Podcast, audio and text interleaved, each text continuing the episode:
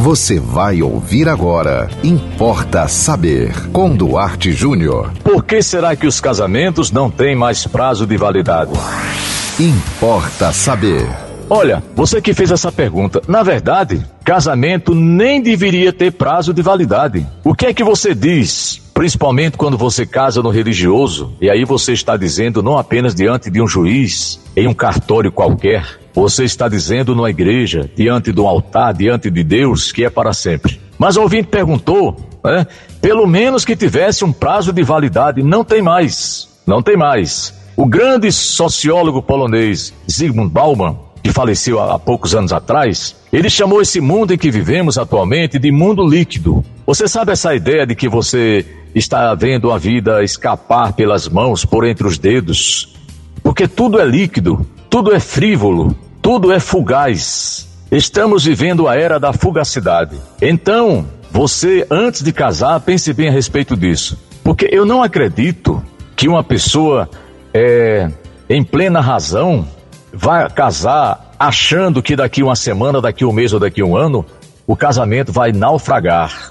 Você vai ficar desiludido, desiludida, você vai se decepcionar daqui a seis meses, daqui a um ano. Eu não acredito nisso. Eu tenho impressão que quando você encontra uma pessoa e você faz um projeto de vida tão sério como o casamento, você tem pelo menos a esperança.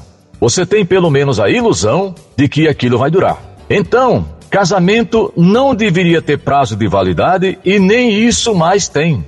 É, na pior das hipóteses, que vocês dissessem um para o outro: vamos tentar viver pelo menos cinco anos para compensar o investimento. Casamento é investimento financeiro e emocional.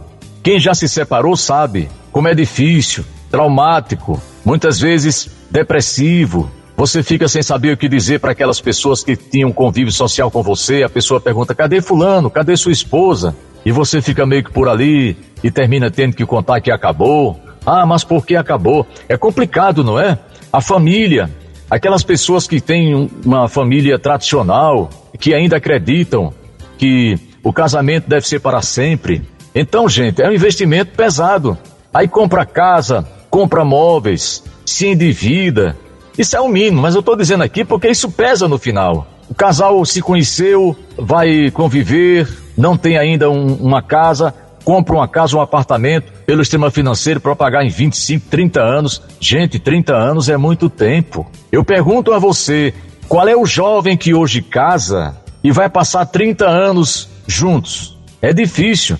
Então pense bem a respeito disso. Agora, por quê? É porque a vida é líquida hoje. É porque hoje é, há um, uma, uma ideia, isso já está idealizado na mente das pessoas. Não deu certo, separa. Não vai mais com a cara do outro, vai embora. O outro lhe magoou com a palavra, não tem que pedir perdão, não tem que esperar desculpa, separa. Coisa mais fácil do mundo hoje é uma separação conjugal, no sentido é, burocrático, né? As pessoas hoje se separam pela internet, via e-mail, não é verdade?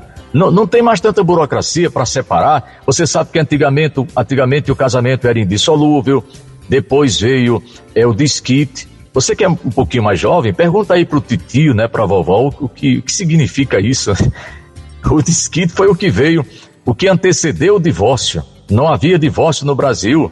O divórcio no Brasil é uma coisa, de certo modo, recente. Então, as pessoas se unem dizendo assim, já dizem até um pro outro. Se não der certo, a gente separa pra gente não sofrer. Gente, você não pode casar nem pensando que vai ser um, um mar de rosas e nem já preconizando que vai ser uma vida infeliz. Porque quando você diz para quem você está apaixonado ou apaixonada, se não der certo, você já está meio que é, passando a ideia de que você já está preparado para o pior.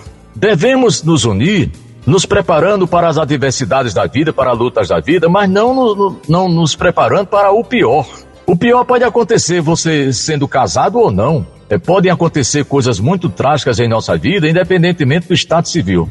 Então, para você que perguntou, a resposta é: as pessoas estão sim casando com o pé atrás.